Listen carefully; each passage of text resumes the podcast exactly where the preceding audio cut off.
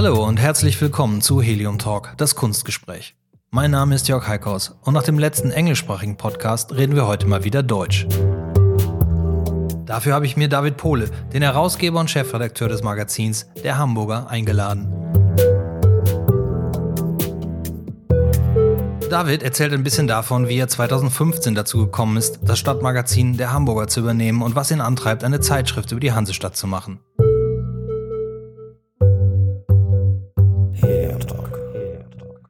Dass es ihm um Menschen und ihre Geschichten geht, das spürt man in seinem Magazin auf jeder Seite. Und um die Schönheit der Stadt an der Elbe, klar. Als gebürtiger Hamburger hat er ein inniges Verhältnis zu ihr und wer kann es ihm schon verdenken? Wir reden über gute Geschichten und gute Fotografie, die bildende Kunst und Kultur in Hamburg, über FC Gundlach, die Elbphilharmonie, warum für ihn ein Tag bei der Müllabfuhr in Wilhelmsburg schöner ist, als in einem Büro Akten zu bearbeiten und vieles mehr.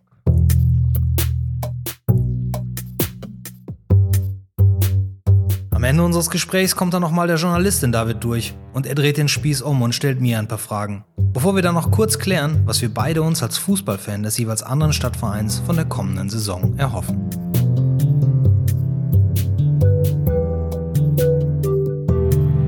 Wenn euch dieser Podcast gefällt oder es etwas auszusetzen gibt, freue ich mich natürlich sehr über Feedback. Als Mail an heliumtalk.heliumcorber.com oder auf all den anderen Kanälen, auf denen ihr mich erreichen könnt. Und falls ihr das nicht bereits tut, abonniert doch den Helium Talk gleich mal bei iTunes oder Spotify zum Beispiel. Aber jetzt ist mal viel Spaß beim Anhören.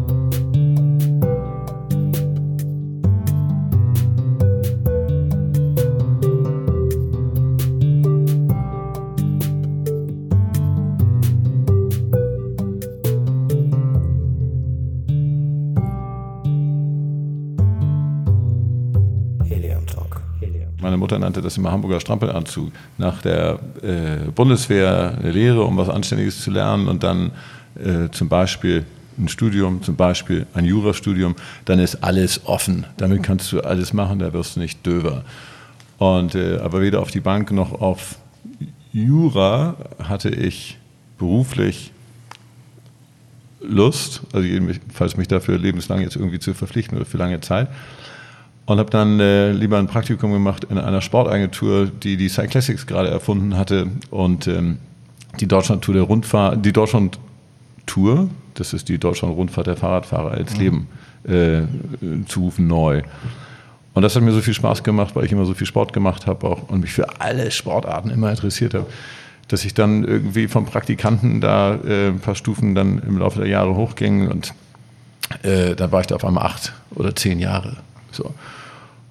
Als die Zeit vorbeiging, sagte jemand, du kannst doch so gut schreiben. Und jetzt war gerade die Fußballweltmeisterschaft und ich will einen Verlag. Fußballweltmeisterschaft wann? Welche? 2,6. Ah ja, okay. 2,6.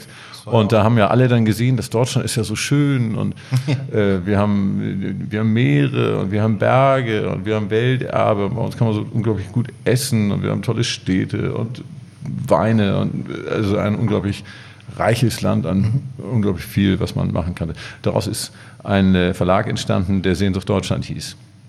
Den habe ich einige Jahre gemacht, um genau zu sein, acht. Äh, es war dann am Ende ein ernstzunehmendes äh, Magazin mit einer großen Website und so ähm, über das Reisen, Leben, Entdecken in Deutschland. Und weil das so erfolgreich lief, kam irgendwann, und jetzt kommt der Hamburger ins Spiel, kam der Hamburger und sagte, wir wollen ein Porträt über euch machen. Als Hamburger Verleger, die Against All Odds so ein also schönes, den gab es schon, der Hamburger? Oder? Den Hamburger gab es schon. Ja, der Hamburger wird in diesem Jahr zehn Jahre alt. Okay. Und äh, dann haben die ein Porträt mit uns gemacht. Mm. Und eine Woche nachdem das erschienen war, rief der Verleger an, mit dem, sprach so mit dem Hamburger Du, mit dem Hamburger Sie, sagte, äh, Herr Pole, willst du nicht den Hamburger kaufen, denn ich stelle ihn ein. Okay. Der Entschluss ist gefallen. Ich habe schon in dem Vorwort geschrieben, dass ich es nicht mehr weitermache. Und äh, wenn du oder sie äh, ihn nicht übernehmen, dann, ähm, naja, dann schläft er immer einfach ein. Ja. Und um den Anschein von Seriosität zu wahren, habe ich gesagt, äh, ich muss mal eine Nacht drüber schlafen, weil ich auch gar nichts wusste. Ich wusste nicht, haben die einen Abonnenten oder ein paar tausend? Äh, wie, wie sieht das da finanziell aus und so weiter. Eigentlich war mir das aber auch egal, weil ich das Ding toll fand und ähm, eben Hamburg liebe und also wie viele Sah der andere auch schon auch. so aus? Oder Wie bitte? sah der da auch schon so aus? Der sah auch schon, war immer sehr groß. Damals nannten die das das Kino zum Blättern. Äh, ich äh, fand, der könnte, könnte ein wenig jugendlicher äh, angestrichen werden. Und mit jugendlich, da muss man eben von meinem Alter ausgehen. Ich bin 49, also nicht für 20-Jährige, sondern so Ja. ein bisschen, ein ganz klein bisschen. Unsere mal- Jugend halt, ne? Ja, unsere Jugend. So ein bisschen, äh, vielleicht ein ganz klein bisschen entstauben an einigen Ecken. So, aber es war immer ein tolles Magazin.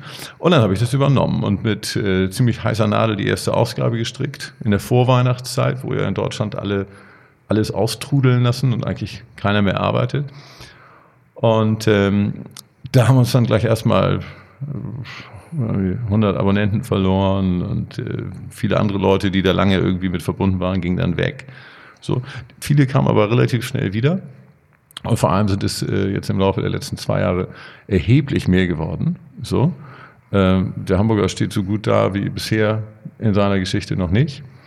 Ähm, also nicht gut genug, um so wie Onkel Dagobert irgendwie im Geldspeicher zu baden. Dafür ist das auch nicht ausgelegt. Die ist ja auch lokal, ne? Also ist ja auch ein. Ja, aber ist eben, äh, Hamburg ist, äh, also ich glaube, also gefühlt hat Hamburg mehr Fans als äh, zum Beispiel Berlin. So, alle Leute, die einmal am Hafen waren, die einmal in den Landungsbrücken tatsächlich, so klischeehaft es ist, ein äh, Fischbrötchen und eine Knolle getrunken haben, das vergessen die nie. Ich, ich sehe das genauso wie du.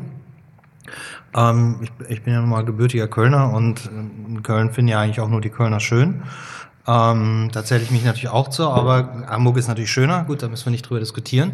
Ähm, aber ich habe zum Beispiel, wenn ich mit amerikanischen Sammlern zu tun hatte, dann äh, habe ich immer gesagt, ihr müsst uns mal besuchen. Und dann haben wir gesagt, ja, wir coming to Germany, to Berlin. So, und dann habe ich gesagt, nee, nee, nicht Berlin, kommt mal nach Hamburg.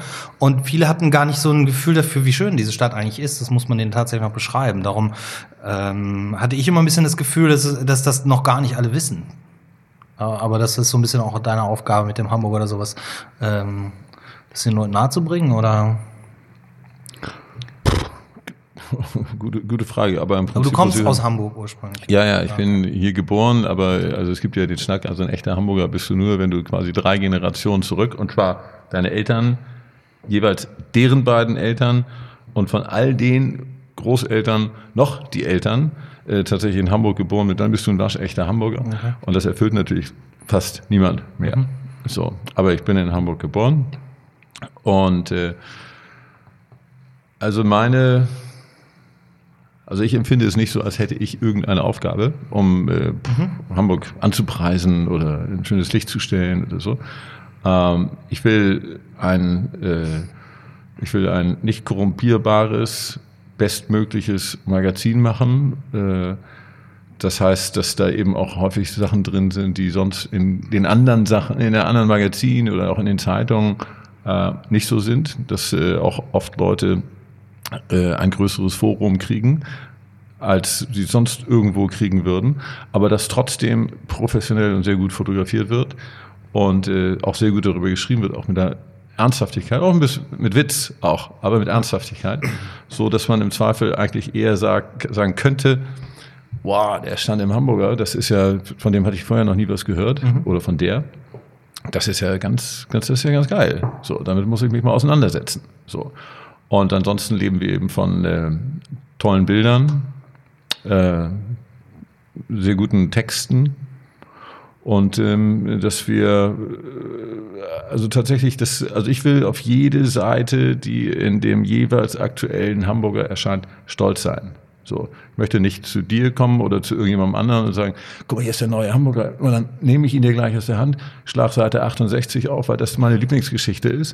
Und das ist völlig egal, wo der aufsteht. Alles, ich bin über alles im Bild und finde alles das gut. sollte natürlich auch der Qualitätsanspruch sein, ähm, den man hat, wenn man so an seine, seine Sachen rangeht. Also das, das, das möchte ich hier auch. Ich möchte auch nicht sagen, guck mal hier, da geh mal aus der Ecke weg, der Kunstteil ist gar nicht so geil. Guck mal, guck dir lieber mal das an. Aber man hat natürlich durchaus so schon immer seine, seine Highlights, ne, so auch dabei. Aber das ist ja auch eine, eine Frage des, ähm, des persönlichen Interesses. Du hast ja schon gesagt, du, du Sport ist dir wichtig. Du, du spielst noch Hockey, du hast Hockey gespielt, du was Ich ist hab- ich habe alles gemacht. Ich habe Fußball gespielt und Hockey gespielt und Tennis gespielt und Marathon gelaufen und okay. Ski gefahren und gesegelt. Also im Prinzip am allerschönsten fand ich immer die Sachen mit Ball. Mhm. So.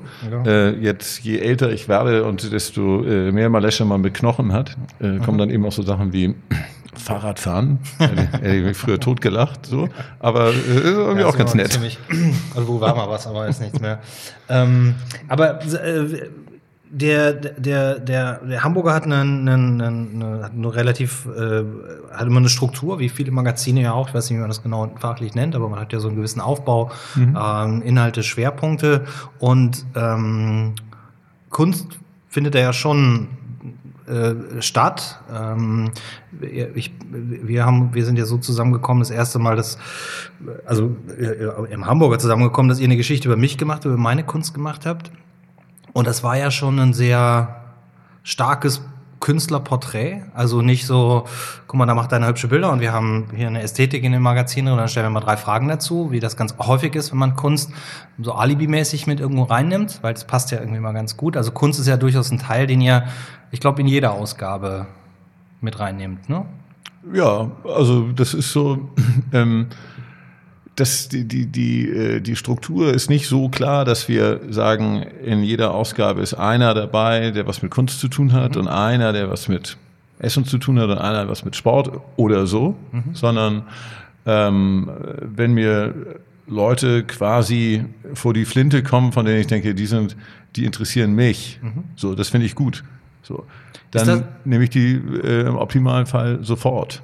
Ist das auch die, der Weg, wie, wie, wie, wie, wie Künstler und Kunst bei euch ins Heft kommt, dass du das findest? Oder wie kommt ihr an, an die Themen? Üblicherweise finden wir das. Wir sind ja, muss man schon sagen, sehr gut, also vielleicht nicht in allen Bereichen, aber generell sehr gut äh, vernetzt, so in der Stadt, äh, mit einfach auch vielen, vielen Freunden und äh, netten Typen und äh, einfach äh, Leuten, die mutige Sachen machen, äh, die häufig auch manchmal Sachen machen, die einfach, einfach nur mutig sind, von vornherein gar nicht kommerziell, aber irgendwie, wenn es solche Leute nicht geben würde, dann würde es ja nur Einheitsgeschichten geben. Und äh, ich mag immer Leute, die ja, also wir müssen jetzt nicht äh, völlig abgehoben sein, aber die einfach Leidenschaft und Herzblut reinbringen, mhm. so und die sich was trauen und die das dann aber auch mit Ernsthaftigkeit verfolgen und nicht nach drei Monaten sagen, ach, ja, hatte ich mir irgendwie anders vorgestellt, aber hui, und dann so, das ist blöd. Deswegen nehmen wir in der Regel keine Leute rein, die gerade irgendwie ein äh, Start-up gegründet haben, mhm. zum Beispiel. Mhm. Egal, um was es geht. Ja. So. Sondern äh, lieber Leute, die äh, schon über einen gewissen Zeitraum nachgewiesen haben, egal ob das jetzt besonders erfolgreich war oder nicht, aber dass es das jedenfalls gibt und Kontinuität da drin ist. Und äh, das sind Leute, die wir dann reinnehmen. Mhm. Das heißt, es geht wahrscheinlich auch ganz stark um die Personen und Persönlichkeiten, die, denn das ist ja letztendlich das, was äh, so ein, wenn man ein, ein, langfristiges Projekt macht, ja immer, machen ja immer die Menschen eigentlich aus.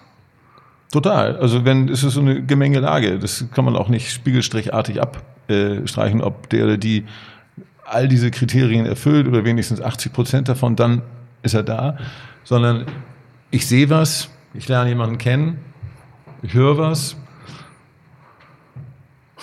und äh, viele Sachen berühren mich irgendwie, machen mich nicht neugierig, so und manche schon. Glücklicherweise machen mich weniger Sachen neugierig als das nicht, und sonst würde ich mich ja wahrscheinlich auch völlig verzetteln. Aber ähm, das dauert manchmal ein bisschen und dann sucht man es auch nicht, sondern man geht einfach weiter oder ich gehe einfach weiter mit offenen Augen durch die Stadt. Mhm. Und ähm, dann irgendwie kann es wirklich sein, das ist wortwörtlich, du biegst um eine Ecke und es knallt in dich rein. Mhm. Und äh, du denkst, Herr Strohsack, was für ein, was für ein Zufall, dass ich mhm. genau den oder die hier gerade so kennenlerne. Und dann, äh, dann geht's oft los. Mhm. So. Und, äh, und dann, also konkret zum Beispiel, äh, deine Geschichte, das ist, die in Hamburger war, das war auch so. Also, das, das macht sich vielleicht auch mal irgendwie äh, komisch anhören, aber äh, ich hatte dir ja mal erzählt, dass ich Cowboys so toll finde und äh, Helium Cowboy hat mich irgendwie neugierig gemacht. So. Ja. Dann äh, komm hier rein, du bist ein unglaublich netter Typ. So. Dann äh, aber auch äh, also schwere Tätowierung und dann erzählst du, das ist so und so und so und das ist echt eine interessante Geschichte. So. Und äh, die dann so auch mal aufzuschreiben und mhm. der mal ein richtiges Forum zu geben. Aber nicht nur, weil es eine, nicht, die Geschichte ist nicht nur interessant, sondern am Ende kommt ja eben auch was richtig, was Tolles, Ernsthaftes, Gutes dabei raus. Mhm. So. Und das ist dann, dann ist es so komplett mhm. als Geschichte. Und so kommt's. Ja, du kriegst halt nicht, ähm, man hat halt nicht unbedingt viele Möglichkeiten äh, in der bildenden Kunst, ähm, ich mal so, so eine solide und wertige äh, Berichterstattung zu bekommen. Bildende Kunst, außer das, was in einem ganz gehobenen, äh, hohen Segment stattfindet, findet ja in, in, vor allem im Print oder so kaum noch, kaum noch statt. Also hat immer nur am Rande stattgefunden. Es sei denn, es ist eine große Messe. Sowas haben wir alles in Hamburg nicht. Ähm, aber mit einer Galerie oder ein Künstler in eine Zeitung kommen oder in eine Zeitschrift kommen, das ist immer relativ schwierig. Die Fachzeitschriften berichten auch nur über ein bestimmtes Segment. Und darum ist sowas natürlich irgendwie äh, wichtig wichtig. Ähm, jetzt ist natürlich Hamburg als Kulturstadt auch nicht unbedingt der, ist auch nicht der größte Teil der Hamburger Kultur, die äh, die Leute äh, mitbekommen, die bildende Kunst, sondern hat ganz viel mit, klar in den letzten Jahren und bis jetzt dominiert die Elbphilharmonie, ähm, damit das Thema Musik ganz weit vorne. Wir haben tolle Theater, wir haben Museen, und äh, aber so eine, so, so die Kunst findet in den Medien mehr oder weniger nicht statt. Also ich will mich überhaupt gar nicht beschweren. Ich habe, was mhm. das angeht, eine äh, super Presse bekommen jetzt äh, im letzten Jahr und auch dieses Jahr, aber ich mache das auch schon seit 15 Jahren in dieser Stadt. Und umso erstaunlicher finde ich nämlich dann immer, dass sich man immer Leute trifft und sagt, da habe ich ja noch nie was von gehört. Und ähm, und umso wichtiger ist es natürlich, dass, äh, dass, es, dass es bei euch so ein, so, ein, so ein Forum gibt, das Ganze ernst zu nehmen. Ne? Und, äh, und dass man auch darüber schreibt. Also ich glaube, dass das auch was ist, was die Leute tatsächlich interessiert. Das ist auch ein Grund, warum ich diesen Podcast mache, weil ich glaube, da gibt es Themen, die, äh, wie du sagst, wir haben uns getroffen und uns darüber unterhalten und dann hast du das gesehen. Aber viele Leute kriegen das eben auch erst dann mit, wenn man sich dann irgendwie trifft. Und das ist ja quasi jetzt die Verlängerung unseres Tresens hier äh, an dem wir uns darüber unterhalten. Habt ihr denn, hast du denn, äh, also ist denn, ist es denn für dich wichtig, Künstlerporträts zu machen oder ist das Thema äh, Kunst für dich eben ja diese auch diese eher diese diese Sichtweise, da ist alles drin. Ist bildende Kunst, hat das einen, einen besonderen Stellenwert in, äh, im Hamburger oder auch für dich? Oder ist das was, worüber du nachdenkst, das vielleicht äh, zu intensivieren? Also um ehrlich zu sein, eher nein. Ähm, das liegt aber auch daran, äh, also meine, meine, also ich muss aufpassen, dass ich nicht meine persönlichen Interessen zu weit nach vorne stelle, mhm. weil äh, wir natürlich am Ende des Tages, obwohl wir mehr Tiefe haben und äh, einfach gute Geschichten und gute Redaktionen und Fotos und so weiter, ähm, trotzdem muss es natürlich auch irgendwie den Mainstream treffen. Also nicht den Mainstream. Also ich würde auch gerne 80.000 Exemplare verkaufen, aber also nicht diese Form, sondern es, äh, im Augenblick wir drucken 8,5 okay. so und verkaufen äh, also so in der sogenannten harten Währung am äh, Kiosk und äh, im Abo äh, rund 6.000 und das ist spektakulär für so einen kleinen Verlag. Ähm, dazu musst du aber eben auch ein bisschen die Leute treffen, die vielleicht das nur nehmen wir der schönen Bilder. Und dann eventuell auch nochmal auf eine gute Geschichte kommen. Wenn du auf einmal ein Magazin wirst, was sich nur noch mit Kunst oder also mit so speziellen Sachen bewegt, mhm. dann denken Leute, ist das jetzt ein Kunstmagazin geworden oder ist das ein Sportmagazin geworden oder ist da nur noch Theater drin? So. Genauso wie sind da nur noch Bilder sein, aus ne? Parks dabei oder so. Das will ja auch keiner. Mhm. Also muss es, ist es jedes Mal wie so ein, was ist denn, wie so eine schöne Gemengelage, mhm. die äh, möglichst viel von der Stadt ähm, irgendwie berührt oder antickt, manchmal vertieft mhm. und äh, dann wieder loslässt und wieder neu losgeht. Was sind so die, die Kernthemen in dieser Stadt? Also, also aus welchen, wenn man, wenn man sagt, ihr habt eine es gibt eine Struktur, es gibt Themenbereiche, welche sind äh, den Hamburgern äh, besonders wichtig? Also auch das kann ich dir nicht genau beantworten, weil wir ähm, die, die Inhalte immer so machen, wie wir glauben, dass also wie sie, wie sie uns gefallen. Ja. So. Äh, ich glaube und ich bin auch relativ sicher, dass äh, die Inhalte so auch ziemlich vielen anderen Hamburgern und Leuten, die äh, Hamburg wirklich gern mögen, gefallen. Wir sehen eigentlich immer zu, dass wir irgendwas mit der Elbe zu tun haben. Mhm. So. Äh, das können auch so Porträts sein über äh, über den, den Hafentaucher oder einen, einen Schlepperkapitän oder den Hafenkapitän oder Festmacher. Mhm. Also so Leute, die vielleicht mal im Hamburger Abendblatt einmal in zehn Jahren eine schöne Geschichte kriegen. Aber ansonsten ist alles so, alle lieben den Hafen, ne, den, die dicken Schiffe und den Radau, aber so richtig hingucken und mal so eine coole Geschichte von diesem Typen, die Geschichten erzählen kann, dass du Gänsehaut kriegst und denkst, da musst du eigentlich ein Buch machen, ja. wenn du noch 5000 Leute finden wirst, die so beknackt sind wie du und das so toll finden. Aber äh, solche Sachen. Und wir haben das immer so strukturiert, dass wir, wir haben immer äh, drei Leute drin, äh, die unter der Rubrik populär mhm. laufen. Populär ist, äh, das ist in der Regel zwei, maximal drei Seiten. Das sind Leute, die irgendwas Besonderes machen, aber in der Regel noch nicht so besonders in, in Erscheinung getreten mhm. sind. So, dann äh, porträtieren wir Sachen. Jetzt in der kommenden Ausgabe kommt ein Porträt über Meute, diese äh, die, die Techno, Marching Band. Marching Band ja. äh, da kommt wie gesagt der Hafenkapitän, da äh, kommt aber auch Rainer Moritz, der Chef vom Literaturhaus, äh, mit rein. Ähm, solche Typen. Dann äh, gibt es immer ein Ortsporträt von irgendeiner Ecke in Hamburg. Diesmal ist äh, Övel Gönne. Mhm. Deswegen poste ich zuletzt, weil das auch auf meinem Weg nach Hause liegt, häufig Fotos von einem schönen Glas Bier vor den tollen Hafenanlagen. Das, sind, das sind halt immer so Themen. Ich möchte nie Themen machen, wo ich mich in irgendeiner Art und Weise verstellen muss. Mhm. Ich will nur Themen machen, die ich selber toll finde. Ja, so. verstehen. Ich, und ich habe allerdings auch überhaupt gar keine Berührungsängste. So, mhm. ich wollte immer schon mal bei der Müllabfuhr mitfahren. Mhm. So, mir macht Gestank nichts aus und mir macht Wilhelmsburg nichts aus, im Gegenteil. Und mir machen die Türken unserer Stadt nichts aus, auch da im Gegenteil. Und auf einmal fahre ich eben mit drei von den Jungs in komplett orange rum durch Wilhelmsburg und greife buchstäblich in die Scheiße.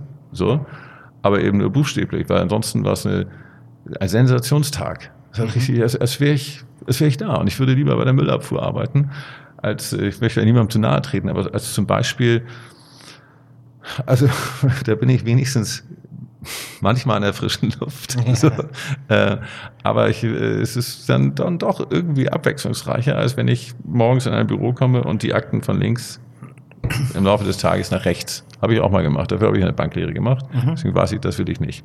Mhm. Dann lieber das andere. So und solche Sachen äh, kommen rein. Und dann kommt in die Mitte immer eine große Geschichte, einfach mit vielen Bild Bildern zum Schwelgen jetzt über ähm, den großen Hamburger äh, Modefotografen FC Gundlach, der wird mhm. dieser Tage 92 mhm. als also Modefotografie maßgeblich äh, bestimmt ja. und hat eben auch sehr viel in Hamburg mhm. fotografiert. Und das war schon vor 50 Jahren mhm. spektakulär, was der gemacht hat. Und der hat eben eine Riesenstrecke. Das ist dann auch irgendwie so eine Hommage mhm. an einen großen, dollen Typen, der auch noch die Deichtorhallen mit erfunden quasi. ja gut, das ist ein Grundler ist natürlich ein legendärer und wichtig, ganz wichtiger Künstler dieser Stadt. Aber da bist du ja schon wieder beim Künstler. Ja, ja, so ja, ja. Aber das liegt aber auch mhm. schon daran, dass äh, Künstler, ob die Foto machen, ob die bildende Kunst, also ob die Skulpturen zum Beispiel machen oder Bilder malen oder auch Musik machen, die sind eben einfach interessanter als Abteilungsleiter in Versicherungen. So. Und ähm, das, äh, das ja. ist ja das Reizvolle. Also, ja. Fotos ist ein gutes Thema, weil ihr habt natürlich auch immer, das ist natürlich ein ganz starker Fokus bei so einem Magazin, vor allen Dingen bei so großen Seiten, muss ja auch das Bild tatsächlich auch in der Tiefe stimmen. ähm, arbeitet ihr da immer, arbeitest du da mal mit den, mit, mit, äh, mit so einem, mit einer festen Gruppe an Fotografen zusammen oder wie entdeckst du die Fotografen? Weil ich meine, Fotografie ist ja ein ganz breites Feld äh, geworden in den, in den letzten Jahren. Viele machen gute Fotos oder denkt man zumindest oder sieht man im, äh, im Links, aber die, die Qualität für so gerade für Print, sind die Ansprüche ein bisschen höher. Ja, also wenn man so, so wie ich täglich mit Fotos zu tun hat, täglich mit Fotos zu tun hat, die eben irgendwie äh, im engeren und weiteren Sinne eben mit Hamburg zu tun haben, dann ähm, also dann, man, dann wird man relativ schnell müde, äh, das 365. Foto zu sehen vom Wasserschlösschen in der Abenddämmerung, typisches Fotomotiv in der Hafen, in der Speicherstadt, oder immer den gleichen Winkel auf die Landungsbrücken. Also es gibt so die ganze Batterie von Motiven, Klar. Schwanenwiegbrücke und so. Das ist auch alles echt toll. Und für die allermeisten Leute, die das noch nie gesehen haben, das sind Sensationsbilder. Mhm. So. Aber in meinen Augen ist es so ein, ein richtig, also das kann man nicht so allgemeinern, aber es gibt ja unglaublich viele sehr ambitionierte, auch tolle Hobbyfotografen, die aber im Wesentlichen still leben, fotografieren. Mhm. Die stellen sich dann eben zur blauen Stunde dahin, eine Stunde oder zwei Stunden oder gehen schon vor Sonnenaufgang an eine bestimmte Stelle, bauen ihr Stativ auf und dann Langzeitbelichtung und alle möglichen, das sind schöne Fotos. Aber die Fotos sind am Ende irgendwie oft relativ langweilig. Mhm. So. Und deswegen arbeiten wir, hm, wir haben eine lange, lange gesucht, also was heißt lange gesucht, ein paar haben wir so gefunden, ein paar sind auf uns zugekommen äh, und mit den allermeisten hat es dann aber leider auch gar nicht so furchtbar gut funktioniert. Also jedenfalls nicht so, die haben vielleicht schöne Fotos gemacht, aber nicht so Fotos, die uns so gut gefallen haben.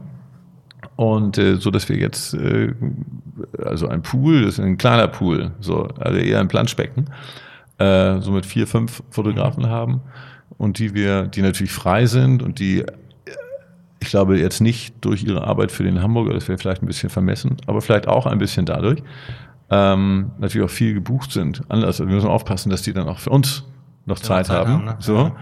Ja. Ähm, aber wenn nicht, also von, ist ihnen von Herzen gegangen. Ich weiß ja, wie hart dieser ganze äh, Beruf oder Job als Selbstständiger ist.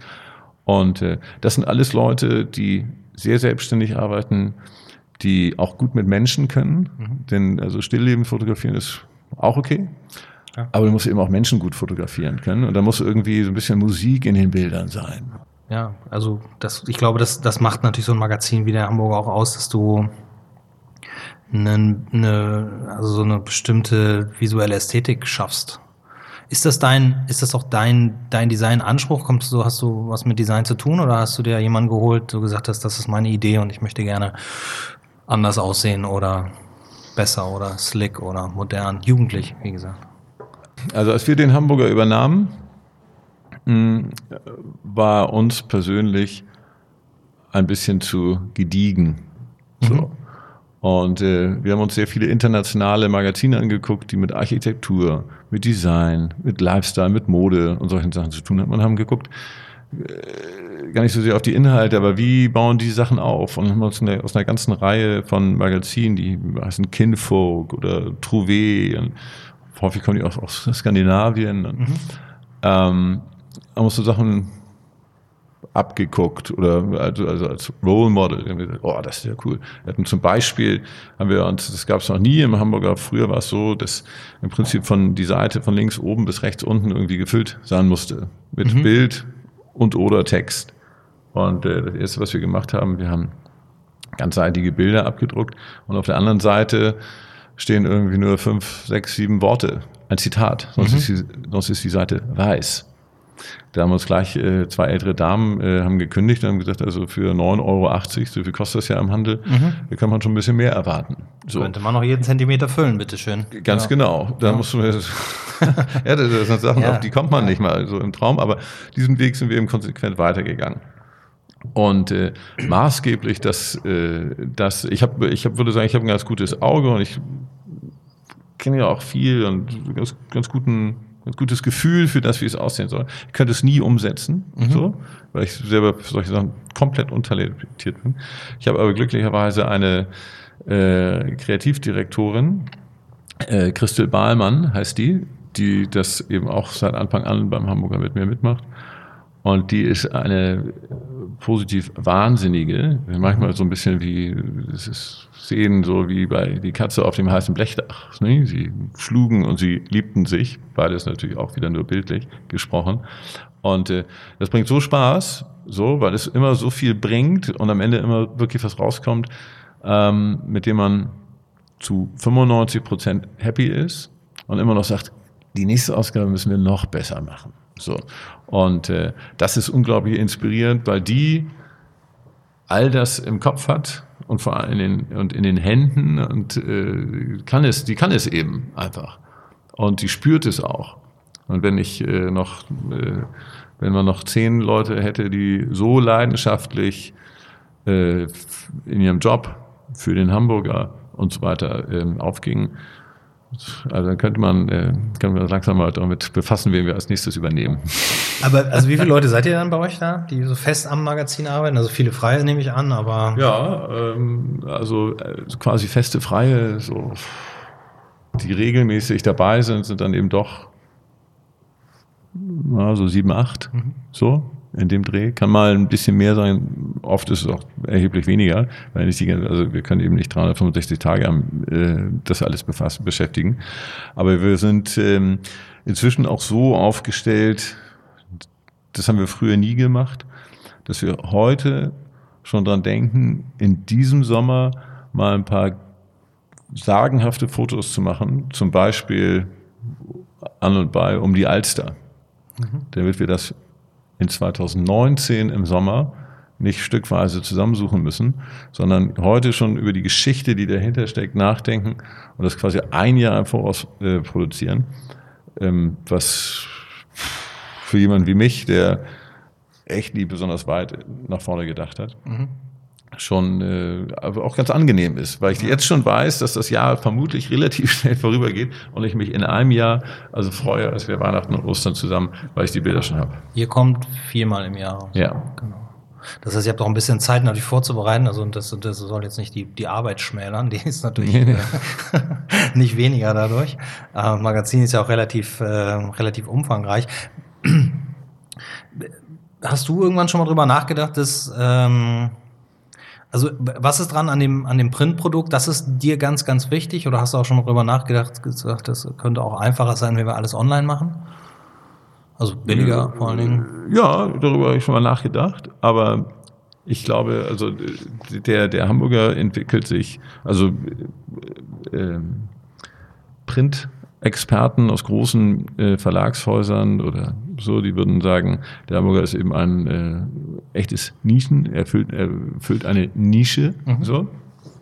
Ähm, das liegt wahrscheinlich daran, dass er noch in der Nische ist, weil er eben ein kleiner Verlag ist. Ähm, aber im Gegensatz zu, ich weiß ja nicht genau, 90 Prozent aller anderen Magazine, die irgendwas mit der Stadt zu tun haben, oder in anderen Städten oder mit Reisen oder mit Lifestyle oder mit solchen Geschichten, ähm, äh, wächst der Hamburger eben vor sich hin. Wir haben keine Einbrüche beim Abo, sondern im Gegenteil, es werden jeden Tag kommen ein paar dazu. Ähm, wir verkaufen gut im Handel, wir sind überall bestens platziert, vermutlich wegen unserer Übergröße, mhm. aber jedenfalls nicht, weil wir sehr viel Geld dafür bezahlen. Ähm, und jeder, mit dem ich spreche, äh, also, wirklich, also ich überlege gerade, äh, naja, wahrscheinlich ist es so, dass einer von zehn was doofes, aber nicht mal das ist so. Jeder sagt, ja, der Hamburger, das ist ja auch, wow, immer diese Bilder und das wiegt ja schon fast ein Kilo und das ist so, das duftet so schön, wenn es bei mir frisch eingeliefert wird. Und die eben auch so sehen und anerkennen und spüren, ähm, dass das was Besonderes ist hm. und nicht irgendwie so schnell zusammengeklöppelt. So, und nochmal die letzte Konserve, nochmal einmal durchgemischt und äh, jetzt nochmal die Geschichte über und das alles nur in äh, neuen Kleidern. Und äh, das finden Leser schön. Und ich glaube, es ist so, dass, äh, also schicken ja gelegentlich Leute Fotos von Bücherregalen. Mhm. Da sind 40 Exemplare vom Hamburger. So, so drüber. Also so richtig so wegschmeißen tut den eben kaum jemand. So. Ist auch ein bisschen so eine Chronik der Stadt oder was? Oder? Ja, das, das, nee, eine Chronik, das, ja, also wir haben ja gar keinen Anspruch auf Vollständigkeit. Das mhm. hat mir sehr, nee, okay, nein, so meine ich das ja. Ja. Also nicht aber kein doch, Archiv, aber sondern dass man natürlich sagen kann, in der ersten Ausgabe 2000 12 oder sowas, da sind Geschichten drin, die eben für die Zeit wichtig waren. Äh, ja, klar. Ja, ja. Da sind ja noch Geschichten noch drin. Das ist aus einer Zeit, lange bevor wir äh, das mhm. übernommen haben. Da ging es auch schon um die Elbphilharmonie. Mhm. Da war aber noch kein Dach drauf und da mhm. standen noch 100 Kräne drumherum und es war nicht sicher, ob die fertig gebaut wird. So, inzwischen ist es ja irgendwie das äh, allseits beliebte und wirklich, wie ich auch finde, spektakuläre äh, Bauwerk, ähm, was da also von überall sichtbar mhm. an der Elbe thront, ähm, dann, ist die, dann ist die Geschichte dann eben neu. Mhm. So. Und äh, die Elfi ist aber eben auch wieder so ein Ding. Wir könnten jedes Mal die Elbphilharmonie auf den Titel nehmen und wir würden jedes Mal noch besser verkaufen. So. Das ist wie so ein Katzenfoto im Internet, oder? Ja, genau.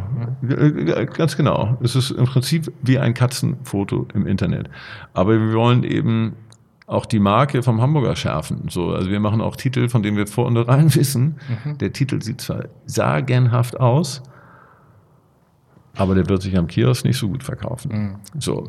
Hm, aber wir haben eben, ähm, und, und das wiederum wird aber wieder anerkannt von den sehr vielen, sehr regelmäßigen Lesern. Die Leute, die es abonnieren, finden es total cool. Mhm. Ähm, so. Und äh, Irgendwann machen wir aber auch wieder die Elbphilharmonie auf dem Titel. So. Gut, klar ist natürlich tatsächlich na, zu so einem Wahrzeichen dieser Stadt geworden. Ne? So fasst ja auch vielleicht ganz gut zusammen, was in den letzten Jahren, also seit dem Beginn des Baus bis heute in dieser Stadt so ein bisschen passiert ist. Vielleicht auch so eine diese gesellschaftliche ähm, naja, gesellschaftliche Umwälzung ist es ja nicht, aber ein bisschen gewisser Wandel hat ja schon stattgefunden in der Stadt ähm, in den jeweiligen Vierteln und sowas. Und da ist das vielleicht auch ein ganz gutes Symbol über Hamburg hinaus für also es ist ja tatsächlich erstaunlich, dass die Leute, mit denen ich vor vier, drei, vier Jahren noch zusammengestanden habe auf dem Bier und äh, die gesagt haben, äh, das müssen wir eigentlich wieder abreißen und ganz furchtbar und das ist nur ein Prestigeprojekt für die Reichen und die jetzt, das sieht man ja schön immer in den sozialen Medien, sich freuen, wenn sie dann da sind und sagen, heute dieses Konzert erlebt und es ist so wundervoll. Also ich meine, es ist ja schön, dass man sich, dass man seine Meinung ändern kann. Ich hatte auch nicht unbedingt die beste Meinung davon, ähm, bis ich dann tatsächlich in der Bauphase mal mit dem Architekten und äh, einem, einem Chefingenieur oder so da durchgegangen bin. Das war dann schon auch sehr spannend zu sehen, wie sowas gebaut wird. Ähm, aber das hat natürlich, also für mich hat das in, also viele Dinge in den letzten Jahren haben in Hamburg eine Menge bewirkt, im Positiven wie im Negativen. G20, die Elbphilharmonie, all diese Sachen haben Sachen radikal verändert, die vorher nicht so offensichtlich waren oder die vielleicht äh, anders betrachtet worden sind. Ähm, ich kann das jetzt auch nicht für andere Städte mehr beurteilen, aber ich habe nun auch lange Zeit natürlich in Köln gelebt. Und da gab es eigentlich in der Zeit, in der ich da gelebt habe, selten Sachen, die so nachhaltig das Leben und die Gemeinschaft in der Stadt verändert haben, wie es die zuletzt in Hamburg gab. Ist das was, was den, was, was Hamburg vielleicht auch mal nötig hatte? So, so, so, so, so Themen, die, äh, die mal ein bisschen radikaler was verändern? Oder hat es das immer schon gegeben und man hat es nur nicht so mitbekommen außerhalb von Hamburg? Also du, also, also ganz provokant, gesagt, wenn, wenn Hamburg ist schön und bevor ich in Hamburg war und vielleicht auch noch die ersten Jahre, habe ich mir gedacht, das ist auch ein bisschen langweilig hier. Mhm. Ja, also ich äh, liebe Hamburg natürlich sehr. Mhm. Und ähm, aber ich würde nie äh, in meinem Magazin schreiben, das ist die schönste Stadt der Welt. Mhm. So. Ähm, Was ist die schönste Stadt der Welt?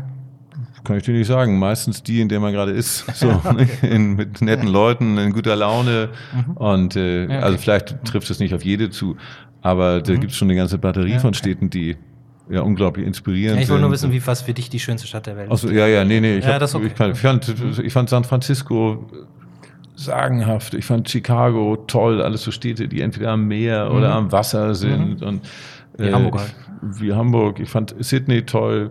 Ich habe nie genau verstanden, warum alle Leute Kapstadt so besonders toll finden. Ich finde die Lage mhm. zwar sagenhaft, mhm. aber das Wasser ist kalt, es gibt Haie, es gibt irgendwie vermeintlich viel Kriminalität und ähm, man kann abends nicht, äh, so wie hier, äh, völlig entspannt im Prinzip durch mhm. jede Straße latschen, mhm. ohne Angst zu haben, dass einem jemand irgendwie auf die Rübe haut. Mhm. Ähm, so, aber ich finde auch, äh, ich finde auch laute, volle Städte irgendwie toll, wie Istanbul. Naja, liegt auch wieder am Wasser. Fast alle ganz großen Städte liegen irgendwie am Wasser. So und ähm, ob Hamburg das brauchte oder nicht, also passt ja eigentlich, passt ja eigentlich, ist es ja fast auch doch wieder so ein bisschen so ein Kunstthema, mhm. denn äh, Kunst will ja auch manchmal äh, irgendwie provozieren, schon vielleicht auch vielleicht auch nur provozieren, damit überhaupt mal jemand hinguckt. So. Mhm. Ähm, und ähm, bei Hamburg, ich sehe das auch so wie du. Äh, die Hamburger finden ihre Stadt ja in der Regel toll und dann ist Hamburg eine Weltstadt, ist ja auch eine regelmäßige Frage. Und wenn man dann mal nach London fährt oder eine Nummer kleiner nach Berlin oder nach Paris oder so, mhm die sind eben, das ist, das sind dann eben irgendwie, die sind eben schon ob der Größe und ob dem, was da alles so rumsteht, noch mhm. aus vielen hundert Jahren.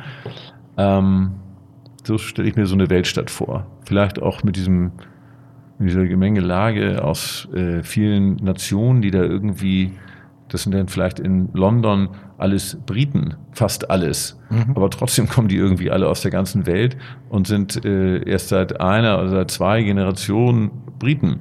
Und es lebt aber alles wie in so einem, in so einem also wie, wie in einer Gesellschaft der Zukunft, mhm. wo wir uns hier doch noch, obwohl wir es ja eigentlich auch schon ziemlich stark haben, doch viele Leute sich irgendwie immer noch so gegen wehren. Aber so ist es einfach. Aus mhm. der ganzen Welt kommen Leute rein, aus den unterschiedlichsten Gründen. Und äh, viele bleiben und ich denke, bereichern dann auch unterm Strich ähm, Gesellschaften und Städte.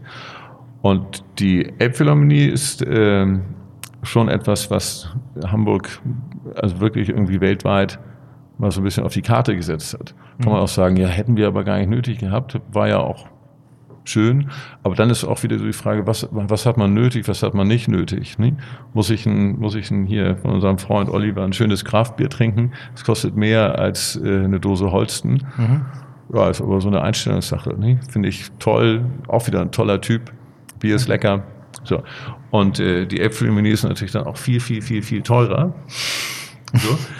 Aber äh, äh, ich gehe davon aus, sie wird eben, na, jetzt ist sie, also jetzt verliere nicht, verliere nicht den Faden, ich will nur ganz kurz zurückgehen, aber äh, der vorherige Oberbaudirektor, Jörn Walter hieß der, hat äh, mal auf die Frage gesagt, ob das nicht so teuer ist. Und hat gesagt, alle großen Bauwerke in, also jedenfalls in Hamburgs Geschichte, ob es die Speicherstadt war oder die großen Hauptkirchen oder so, die waren alle umstritten, mhm. als sie gebaut worden sind.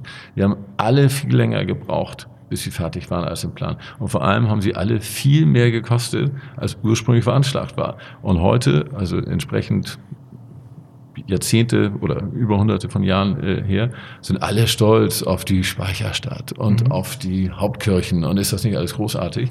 So. Und ich glaube, äh, man muss manchmal auch gegen große Widerstände irgendwas durchsetzen.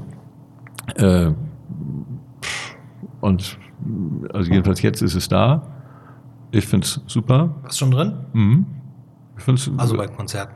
Genau, ja, ja, ich war bei ein paar Konzerten und ähm,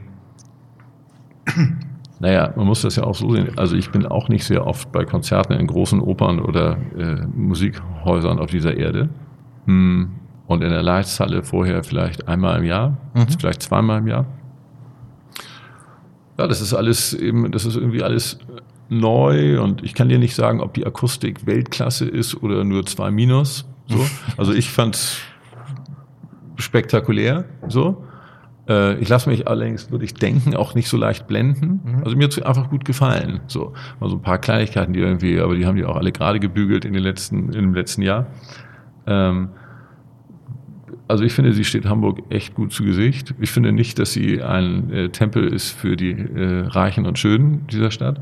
Ich finde, sie ist, das, eigentlich finde ich das sogar, eigentlich finde ich das sogar ziemlich oberflächlich, sowas zu behaupten.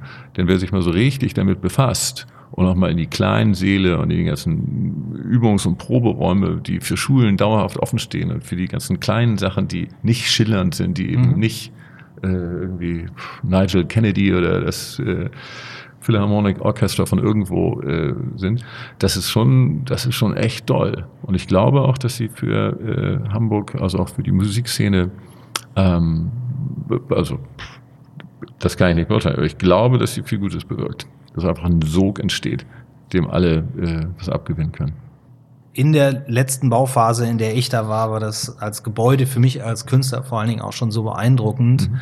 Ähm, ich habe damals gesagt, äh, da waren, da war die Bestuhlung noch nicht drin, aber die große Halle war fertig und ich bin da mit einem spanischen Künstler drin gewesen, der befreundet ist, persönlich befreundet ist mit dem der Architekten, der in Madrid lebt, und der hatte gesagt, ich bin in der Stadt, hast du Bock vorbeizukommen? Mhm. Treffen wir uns, können wir mal ein bisschen quatschen. Ach so, ich gehe übrigens da rein, hast du Lust mitzukommen? Ja, dann sind wir da durchgegangen. Also so ein Zufall das so will. Mhm. Und das habe ich, für mich war das damals die eine der also es war zumindest die schönste künstliche Höhle, in der ich je war. Und das klingt jetzt vielleicht negativ, ist aber absolut 100% positiv gemeint, weil mhm. dieser Raum an sich mit, äh, mit der Struktur, die er hat, der hat mich schon auch sprachlos gemacht. Und da konnte ich mir schon gut vorstellen, dass ähm, manchmal ist es halt auch so, dann ist halt viel Geld ausgegeben worden und vielleicht kann man es nie wieder, wird man nie wieder richtig einspielen können. Äh, aber vielleicht ist das auch nicht der Sinn und Zweck von, von so einem Gebäude. Ähm, ich weiß, ich kann, wie gesagt, ich kann, ich kann, kann beide Seiten verstehen, aber ich finde, für Hamburg ist es tatsächlich äh, bislang hat das ja wirklich fast nur positive Auswirkungen gehabt. Und wenn es tatsächlich so weiterhin so ein Drama gewesen wäre, dann würden wir auch weiterhin Demonstrationen davor haben. Aber dieses alles ist alles wie weggeblasen. Das ist so schön. Friede, Freude, Eierkuchen. Ja, weil also dass es keine Demonstration gibt, liegt ja, glaube ich, auch daran, dass äh, die meisten Leute, zumindest im Internet, also wirklich sehr schnell eine große Klappe haben. Mhm. So. Aber wenn es mal wirklich darum geht, für mhm. deine Überzeugung, dich irgendwo hinzustellen oder dich quasi gerade zu machen, so, ja, dann sitzen da auf einmal nur noch äh, eine bescheidene Gruppe von Menschen, ja. bei denen, denen man Respekt zollen kann, dass sie auch unpopuläre Sachen äh, tatsächlich äh, vertreten, ihre Meinung, aber immerhin vertreten die irgendwas. Mhm. So. Und äh, die allermeisten machen es ja nicht. So. Und wenn man, äh, wenn man sieht, ob die Elbphilharmonie äh, ihre Baukosten wieder einspielt oder dass es ausgeschlossen ist oder nicht, werden ja sehr, sehr viele Theater und äh, Kunsteinrichtungen subventioniert. Mhm. Wenn sie nicht subventioniert werden, dann wird es eben häufig sehr schnell ähm, verliert es möglicherweise auch so Ernsthaftigkeit, weil du dann einfach immer ein volles Haus brauchst mhm. und dann ist es auch gar nicht mehr so weit weg zu, wir müssen irgendwie ein RTL-Programm machen. So, das ist immer voll, und super, das bezahlt die ganzen Leute. So, aber wenn du die künstlerische Freiheit haben möchtest, das, äh, also jedenfalls in subventionierten Geschichten, ähm, dass du auch Sachen machen kannst, so wie wir Titel machen, von denen wir wissen, dass sie sich nicht verkaufen, mhm. dass du weißt, das ist ein Stück, das ist kein Publikumsstück, ja. aber es ist Kunst und wir wollen das machen und das ist wichtig. Und diese Freiheit zu haben, äh, das ist schon äh, großartig.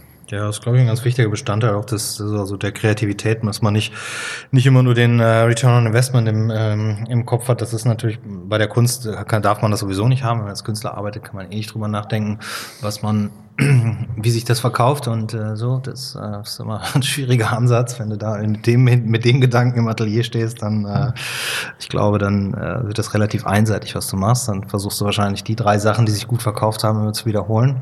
Und damit wirst du halt zu einem zu einer Manufaktur. Ich habe hier für diese Ausstellung, die aktuelle Ausstellung, wir haben ein Bild gemacht, von dem ich hundertprozentig, also von dem, bei ich, dem ich hundertprozentig davon ausgehe, dass ich das nie verkaufen werde. Also die Leute mögen es, aber keiner möchte das im Wohnzimmer oder irgendwo mhm. hängen haben. Man muss es schon den ganz speziellen äh, Person finden, die das mag. Und das ist ja immer so ein bisschen auch das, was für, für, für so ein bisschen mein Job ausmacht. Ich muss ja auch die Leute zusammenbringen mit der Kunst. Ich muss ja auch die Leute finden, die sich dafür interessieren, ähm, was, was ich mache. Das hat natürlich jetzt, das musst du ja auch im Prinzip. Ihr müsst ja auch gucken, dass ihr eure Leute erreicht und weiterhin Leute erreicht, die die sich äh, vielleicht neu auch für das Magazin interessieren können. Äh, das ist auch eine Sache, die ich nochmal fragen wollte. Wir haben ja auch mal zusammen so, ein, so, so eine nette Abendveranstaltung gemacht. Immer wenn euer Magazin rauskommt, dann ladet ihr im Prinzip, dann macht ihr so eine, so ja, dann wird das gefeiert, dass das rauskommt. Und ihr habt einen Freundeskreis, der euch bei dem Magazin unterstützt. Und das sind Menschen aus allen Bereichen in Hamburg, die, die das Magazin gerne fördern oder Ja, also das sind ähm, der, der Freundeskreis, äh, der, das sind jetzt so etwas mehr als 80 Leute, aber wirklich relativ, äh, also tatsächlich eine relativ breite Mischung Hamburger, äh, aus der Hamburger Gesellschaft. Ähm, die äh, sind Freunde, also das sagen wir Ihnen jedenfalls auch, wenn ihr Freund werden wollt, so, dann sollte euch klar sein, dass äh, wir gerne möchten, dass ihr das werdet, mhm. weil ihr Hamburg so schön findet und weil ihr das Magazin gut findet und uns damit quasi ein bisschen unterstützt. Mhm. So. Aber eigentlich ist es so, dass die von jeder Ausgabe auch 25 Exemplare bekommen, mhm. ähm, um die dann eben zum Beispiel eigenen Freunden, Mandanten, mhm. Patienten, Kunden so zu geben. Äh, oder wenn sie irgendwo abends mal eingeladen sind, mal was wirklich, wirklich was Originelles, Dolles als irgendeine, irgendeine Flasche Wein, ähm, vielleicht für 10 Euro aus dem Supermarktregal, bringst mal was Anständiges mit. Und zwar den Hamburger. So. Und das ist das, was die tun. Im Prinzip sind die Großabonnenten. So. Mhm. Die abonnieren von jeder Ausgabe 25 Exemplare. Und äh, wir haben dieses Konzept übernommen, äh, was der Freundeskreis aber äh, früher nicht gemacht hat, ist eben das, was Freunde üblicherweise tun. Mhm. So sich eben auch mal treffen. Mhm. Äh, und das machen wir dann mal, wir nennen das mal Landgang und machen das äh, der Hamburger zu Gast bei Freunden. Ähm, und äh, das ist unregelmäßig, regelmäßig. Wir brechen die Dinger nie übers Knie, also nie eine Veranstaltung der Veranstaltung wegen, sondern immer nur dann, wenn wir den Eindruck haben, hier ist äh, ein besonders schöner Anlass. So, der kann auch zufällig zusammenfallen mit äh, dem Erscheinen einer Ausgabe aber äh, nicht, nicht zwangsläufig. So. Und das sind dann so, wir machen jetzt, äh, machen eine schöne Geschichte, äh, ein Landgang, da geht es um äh, die, die Peking, den Flying P-Liner der Leistreederei, der jetzt äh, zusammen mit dem Hafenmuseum mit 120 Millionen Euro äh, vom Bund finanziert wird und gerade zurückgeführt worden ist von New York, wo er fast am Steg abgesoffen wäre äh, jetzt auf Vordermann. Schiff. Das Schiff. Mhm. Und ähm, der jetzt eben auf Vordermann gebracht wird und in einem oder in zwei Jahren, wenn es fertig ist, irgendwo in der Nähe der Elbphilharmonie liegen wird, mhm. so wie die Rigma Rigmas oder die Cap okay. San Diego. Und ähm, so, da gibt es einen schönen Veranstaltung, weil wir einen alten Seebären getroffen haben, dessen Vater äh, eben 1929 um Cap Horn mit dem Ding gesegelt ist. Und dabei ist ein Film entstanden von vor knapp 100 Jahren. Äh, ist wer da keine Gänsehaut kriegt, das ist, also man kann es sich gar nicht vorstellen. Wir denken ja immer, die Zeit, in der wir leben, sind die Leute die coolsten, die mutigsten, die so. Äh, also kannst du echt so GoPro und so ein Zeug kannst du echt vergessen. Die mhm. haben Filme gemacht, oben auf dem Masten um Kap Horn, gucken runter, du siehst das Deck überhaupt nicht mehr. So viel Wasser geht darüber. Ne? Also spektakulär. Oder äh, zur Eröffnung der Triennale, der Fototriennale, äh, gibt es eine exklusive Führung außerhalb der Öffnungszeiten mit dem äh, äh, Geschäftsführer äh, vom äh, äh, hier, na, von dem Haus der Fotografie. so, oh Mann. Ähm, oder wir haben einen im Freundeskreis, die haben eine besonders schöne Dachterrasse an der Alster. Mhm. Äh, da erscheint dann zufälligerweise zehn Tage vorher der Hamburger. Mhm. Und die wollten wir einladen und dann gibt es ein kaltes Bier und ein bisschen Grillen und ein bisschen Kunst. Auch wieder ein bisschen Kunst, weil die immer Kunst in den, ihren Geschäftsräumen haben. Okay. Äh, und so ein Schnack. So, solche Sachen. Mhm. Ist das eigentlich unbequem für dich? Du bist so groß. Wahrscheinlich ist mein Hocker passt ja nicht für dich, oder?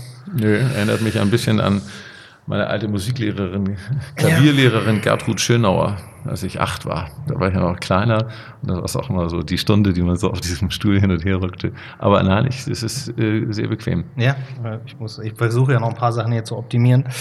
Ähm, ja, wir haben jetzt auch äh, die magische Stunde so ein bisschen erreicht. Gibt es ähm, äh, gibt's irgendwas, was, was du noch loswerden möchtest? Irgendwas, was wir noch nicht äh, frage das immer am Schluss, weil es gibt ja auch manchmal noch so Sachen, wo man sagt, da wollte ich nochmal drauf eingehen.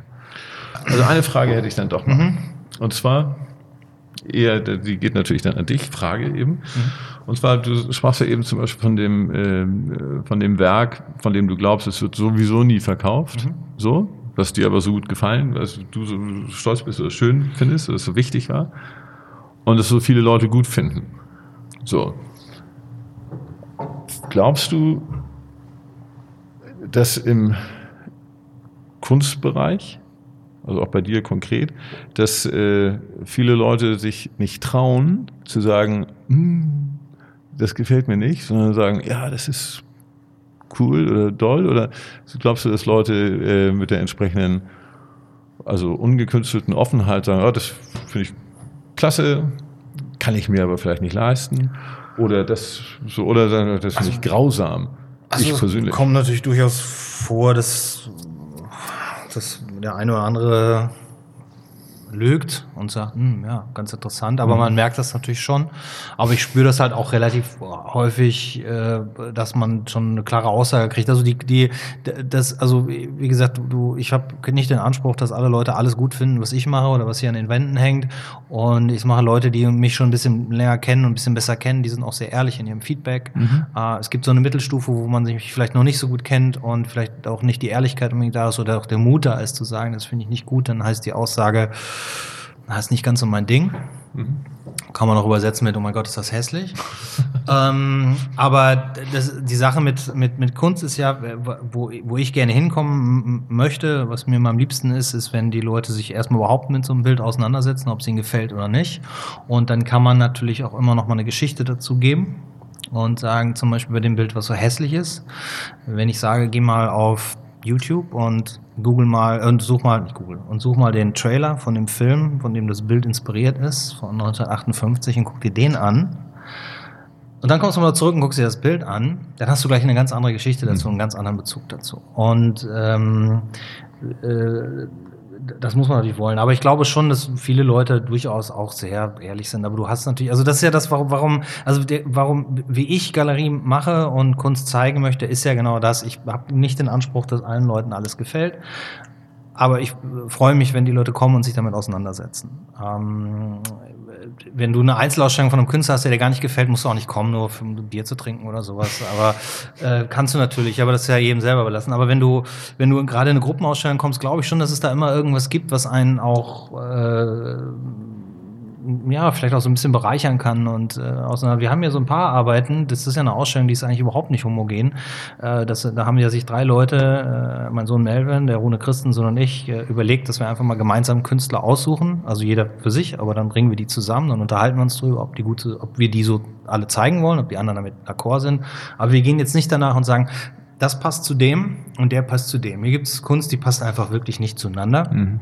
Sie passt aber insofern zusammen zueinander, dass sie alle aus so einer gewissen Zeit ist, also alle von äh, jetzt entstanden ist und das ist äh, alles, ich mal, sag mal, Position von Mitte 30 bis, naja, gut, inzwischen bin ich ja fast überall der Älteste, 50 äh, ist, dass die aber in so einer Zeit leben und auch diese Einflüsse haben und die spürst du in ganz vielen Bildern. Und damit hast du gleich so eine, so eine Diskussion. Für mich ist Kunst halt auch immer ein wichtiger Ansatzpunkt, darüber zu diskutieren äh, und darüber zu reden. Und wenn, wenn, wenn ich das schaffe, dass die Leute das tun, das ist wie so, du gehst ins Kino.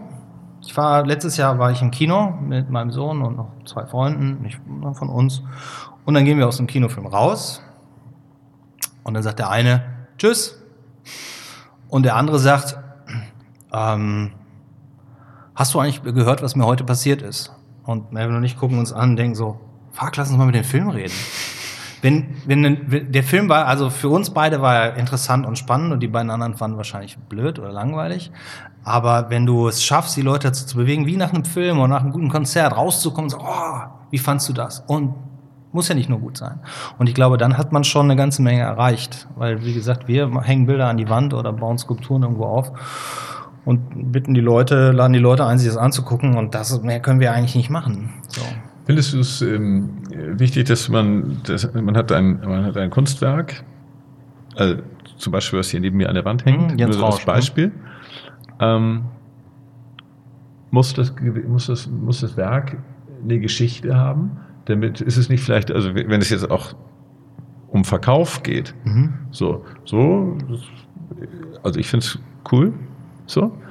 Ähm, aber wenn es jetzt eine Geschichte hätte, wo man sagt, ja, pass auf, das ist, das hat der, der ist weiß ich, barfuß durch den Himalaya gewandert oder mhm. irgendwie, oder vielleicht auch nicht barfuß. Oder das war damals, als er dies und was passierte und dann war er da und dann hat er bei den Mönchen oder er hat einen Flugzeugabsturz in Lhasa überlebt und mhm. dann so.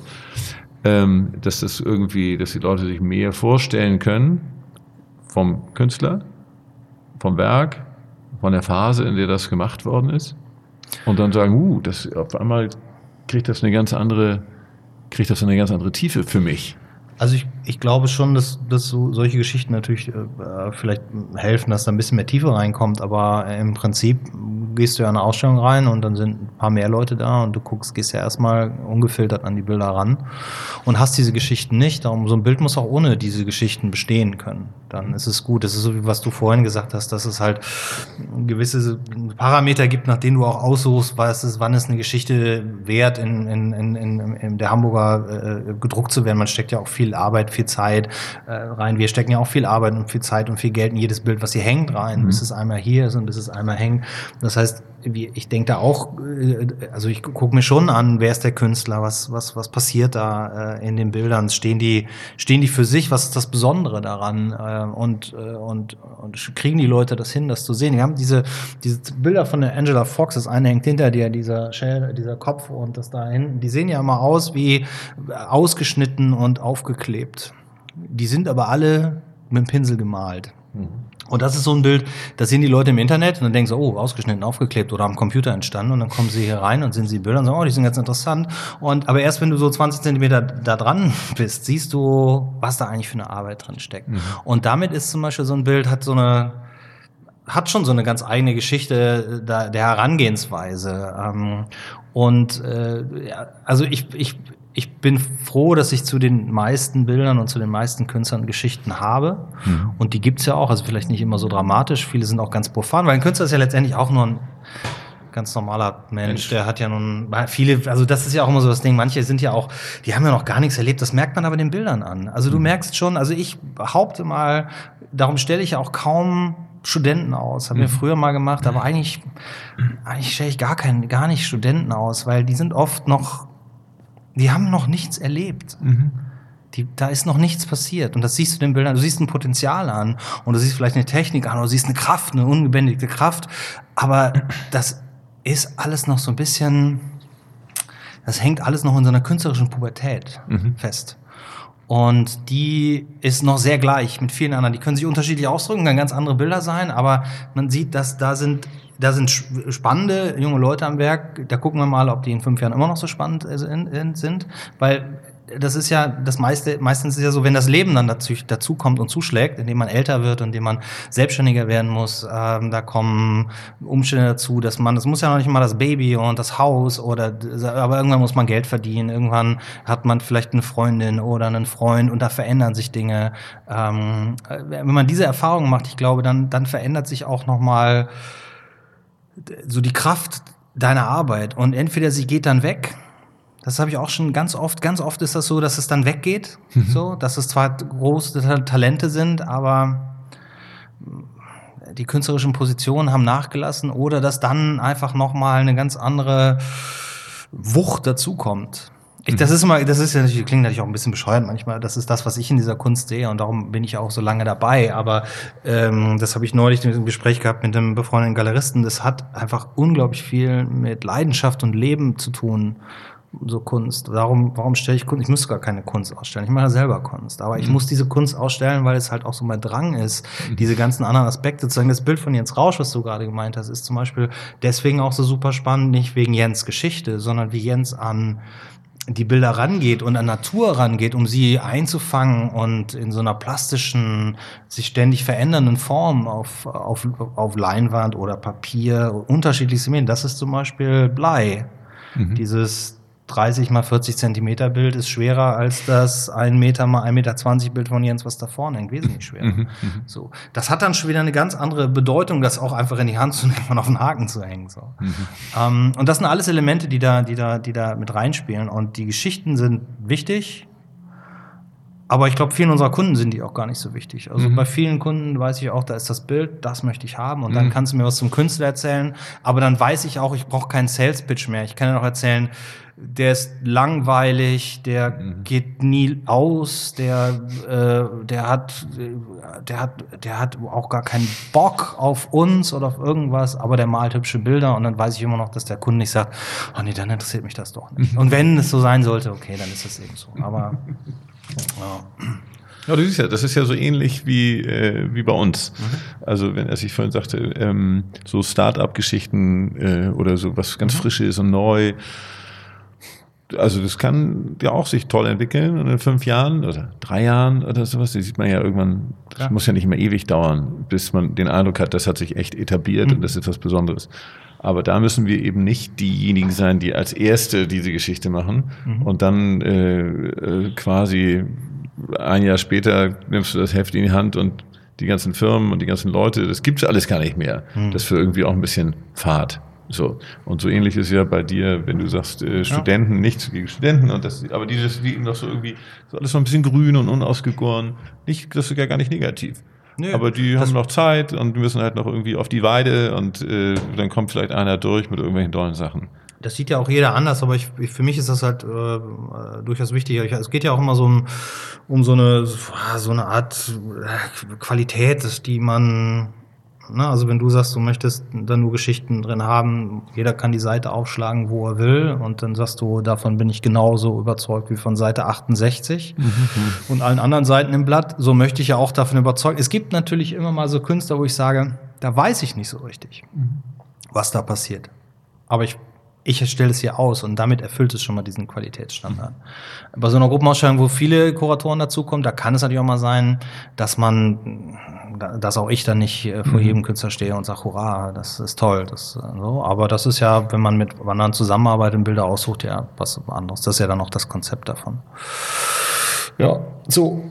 Ich, ähm, Möchtest du eigentlich ein Bier oder sowas? Ich muss mal zum Kühlschrank, ich muss was trinken. Ja, ich nehme ja. gerne noch eins. So eins oder ein anderes eins? Nee, jetzt eins mit.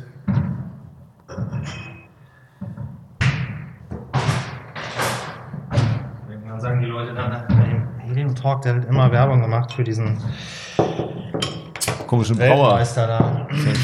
So der jetzt gerade schon wieder irgendwie in Montreal unterwegs ist auf irgendeiner Weltmeisterschaft. Naja, wenn man mit Bierbrauen zum Weltmeister werden kann, hat man eine Menge richtig gemacht. so, so zum Abschluss das, wir reden manchmal hier über Fußball, aber nur so am Rande und dann finden immer alle Leute St. Pauli so toll. Du bist ja eigentlich ja, HSV.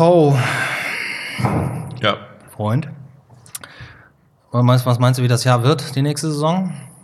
Für uns hier in Hamburg? Also zufälligerweise ist der letzte Meistertitel des HSV heute auf den Tag 35 Jahre her. Meine, die ganzen Helden meiner Jugend, Horst Rubesch und Konsorten. Ja. So. Und, ähm, Horst Rubesch ist heute noch ein Held von mir. Ja, ja, ja, ja, ja, ja, also das sind ja, die, die, die sind ja Helden, der, man sagt ja Helden, also eigentlich sind es Helden aus der Jugend. Ja. Aber die hatten immer ein Gut mhm. bei einem, bei einem, weil sie einem früher eben diese tollen, äh, tollen äh, Momente beschert haben. Und äh, ich finde, äh, also zum Glück verschafft mir das keine schlaflosen Mächte mehr, wenn äh, der HSV oder Deutschland äh, verliert.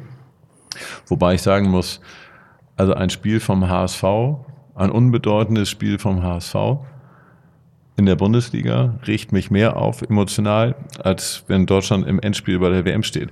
Das ist völlig irrational, aber ja, kann ich nachvollziehen. das ist, mhm. das ist irgendwie, also seitdem ich als kleiner Junge, als Neunjähriger HSV Kaiserslautern gesehen habe, 3-1, Kevin Keegan schoss sein erstes Tor. Kevin Keegan, da war dann, ich wusste gar nicht, was für andere Vereine es gibt. Also seitdem ist es eben so ja. HSV. Und ich glaube, der HSV äh, wird wieder aufsteigen. Das würde mich sehr freuen. Ja. So wäre für uns Hamburger, also HSV Hamburger Fußballfans ein tolles Ding. Das würde ja bedeuten, dass der HSV nächste Saison wahrscheinlich mal so 20 Spiele gewinnt, vielleicht. äh, und ich könnte mir vorstellen, dass eine etwaige Aufstiegsfeier in Hamburg gefeiert wird wie ein Champions League-Titel. So, vielleicht auch irgendwie ganz schön, mal solche Bilder zu haben. Und äh, wenn es aus irgendwelchen Gründen nicht klappt, äh, dann klappt es eben nicht. Ist es ja zum Glück nur Sport. Ja, ich, also glaubst du, dass das irgendwie ein bisschen wilder wird in der Stadt bei den Derbys? Nö. Nö, ne? Nö. Also erstmal gab es das ja schon so. Und äh, zweitens ähm, denke ich, äh, dass, also ich glaube das wirklich, dass also 99 Prozent der Leute sind ja völlig, die, die möchten gerne ein gutes Spiel sehen und die möchten ein bisschen auf die anderen pöbeln und die würden eventuell auch anerkennen, wenn die anderen besser gespielt haben. Also sportlich eben so. Und dann gibt's halt immer so wieder beim letzten HSV-Spiel, also das, war- da waren es ja, ich habe die Bilder gesehen von den Typen, das waren 50, 60, vielleicht waren es 80. Äh, Jungs, ja, da ist ja keiner älter als 20 gewesen von denen. So. Den müssen wir vielleicht mal richtig den Arsch versohlen. So. Aber äh, ansonsten denke ich nicht, dass man sich da Sorgen machen müsste. Ich finde St. Pauli im Übrigen auch äh, prima und ich äh, gönne St. Pauli von Herzen alles. Aber mein, mein Herz schlägt dann eben Ja, für, also, für die Jungs aus dem Volkspark oder für den Verein aus dem Volkspark. also ich sehe das alles auch recht pragmatisch. Also ich möchte natürlich beide Derbys nächste Saison gewinnen, aber dann könnt ihr auch gerne wieder aufsteigen ähm, und uns in Ruhe lassen. Ähm, Das ist, das ist doch sehr großzügig. Ihr seid ja amtierender Stadtmeister. Ja, eben, das würde ich, das würde ich gerne bleiben, aber gut. Na gut, okay, das ist, ähm, das ist vielleicht ein gutes, gutes Ende. Was ist denn mit Köln noch ganz kurz? Ah ja, das ist für mich natürlich doppelt bitter, aber ich spiele auch gern gegen Köln in der zweiten Liga, muss ich sagen. ist eine schöne Auswärtsfahrt. Ähm, was das habe ich jetzt öffentlich gesagt? Dann also ich ich mich meine Kölner Freunde wieder, aber das ist halt Köln ist halt ja Köln ist. Ich habe ich war immer beim Fußball. Ich bekomme so Fort- Fortuna Köln als Kind. Das war so mein erster Verein. So. Ähm, dann kommt man aber als, als Jugendlicher kommt man natürlich in Köln automatisch zum ersten FC Köln. Aber irgendwann wurde mir das zu viel mit dem Karneval. Nichts, ich mag Karneval zum, zum Karneval. Ähm, aber das ganze Jahr über, äh, die Höhner dann immer im Stadion und immer nur Karnevalsmusik, das fand ich dann irgendwann auch ein bisschen doof, vor allen Dingen, weil es sportlich einfach so bergab ging. Und dann ist das, dann ist das, dann hält sich das nicht richtig die Waage. Aber mein allererstes Spiel, was ich vom FC St. Pauli in Hamburg gesehen habe, als ich nach Hamburg gekommen bin, war gegen den ersten FC Köln. Und da stand ich bei St. Pauli-Fans. Und da war für mich auch klar, dass dass es tatsächlich für mich nur noch einen Verein gibt in diesem Leben und das ist seitdem so. So, also seit knapp 20 Jahren jetzt. Ähm, ich bin auch nicht mit allem einverstanden, was da passiert. Klar kann man auch nicht sein, aber es ist letztendlich auch ein Sportverein, zu dem ich hingehe und, äh, und eine gute Zeit habe und mitleide und mitfieber. Ich glaube, da ist auch wieder das Element der Leidenschaft drin. Ob da, wenn du das, was du vorhin gesagt hast, die deutsche Nationalmannschaft, ja, also das, wenn die ein Spiel verlieren, dann geht mir das nicht so nahe, wie wenn St. Pauli in Sandhausen untergeht. Oder na, das, sind, das sind Dinge, die sind für mich wesentlich dramatischer. Geht wahrscheinlich Ja. jedem, das geht Ja. wahrscheinlich jedem vernünftigen Fußballfan so mit seiner eigenen Mannschaft. Ne? Genau. Ja, gut. David, schön, dass du äh, Zeit gefunden hast. Und ich werde dich vielleicht noch mal in einem Jahr oder so fragen und sagen, ob du noch mal herkommen willst und sagst, ob dann immer. Zum einen wissen wir dann, wie die Derbys ausgegangen sind. und zum anderen, naja. Gut, danke dir. Sehr gerne. Sehr gerne. Vielen Dank, dass ich hier sein durfte.